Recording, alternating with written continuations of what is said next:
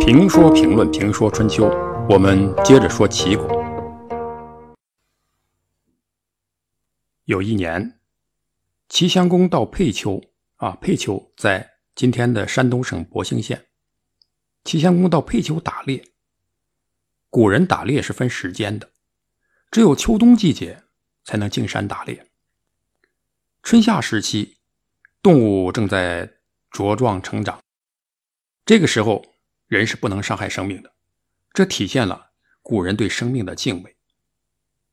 这年冬天，齐襄公打猎，遇见了一头大猪，也不知是哪个侍从多事说这头猪呢是彭生变的。这个彭生就是作为替罪羊死掉的那个彭生。齐襄公听后大怒，死就死了吧，还变成一头大猪出来找事儿。于是张弓搭箭，一箭射去。这大猪呢，看到有人攻击他，突然像人那样站起来了，不仅站立起来，而且大叫。这一定是一头野猪，因为你打猎，你打一头家猪，这好说不好听。而野猪，它的脾气是人们都知道的。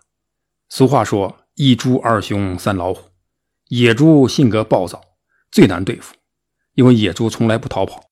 受到攻击时，要不把你干掉，要不你把它干掉，就是一个死心眼一点不像他们的猪兄弟猪八戒。有人打你，你不会跑吗？跑跑多健康。野猪这么一站一叫，把齐襄公吓了一跳。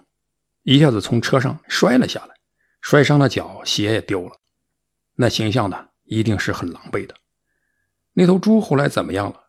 史书没有交代，但齐襄公的脚和鞋，史书却是有交代的。齐襄公的鞋子丢了，国君没有鞋穿，而随从都穿着鞋，那多丢人呐！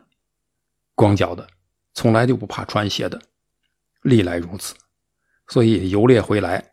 齐襄公就询问一个叫福的侍从小官，说：“我的鞋子哪里去了？”责令他去寻找鞋子的下落。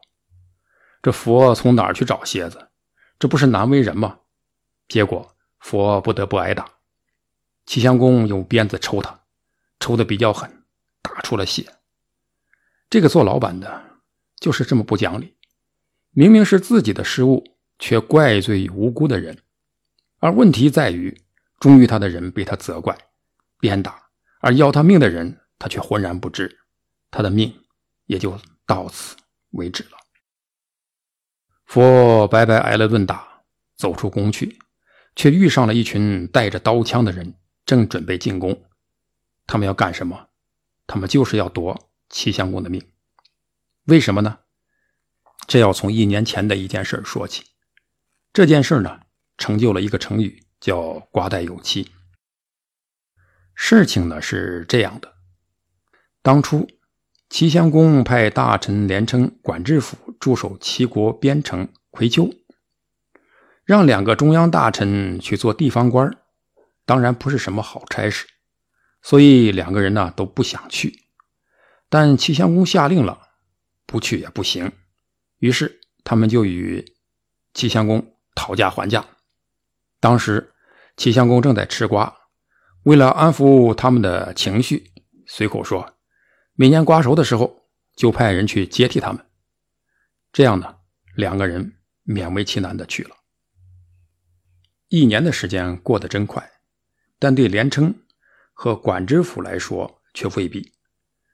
他们数着月子和日子，一天两天，一月两月，盼着瓜熟。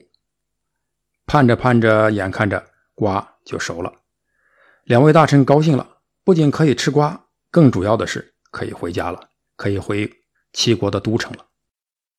瓜熟是个大好事件。需要说明的是呢，这个瓜不是西瓜，因为那时候呢，西瓜还没有传到中原。瓜就这么不出意外的熟了，可是接替他们的人呢，却意外的总是不来。俩人呢，盼着盼着。终于按捺不住了，找人去提醒齐襄公，说：“这儿呢还有两个人，正等着换人呢，别给忘了。”齐襄公不高兴了，这让谁守边是我的事儿，轮不上你们操心呢。这一生气，找人替换的事呢就没有了下文。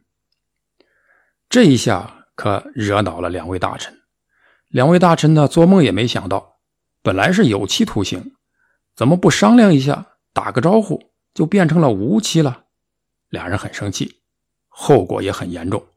你不找人替换我，我就找人替换你。反正那个时候，杀一个国君比切一个白菜难不到哪里去。而正在这时候呢，正好有一个人十分想当齐国的国君。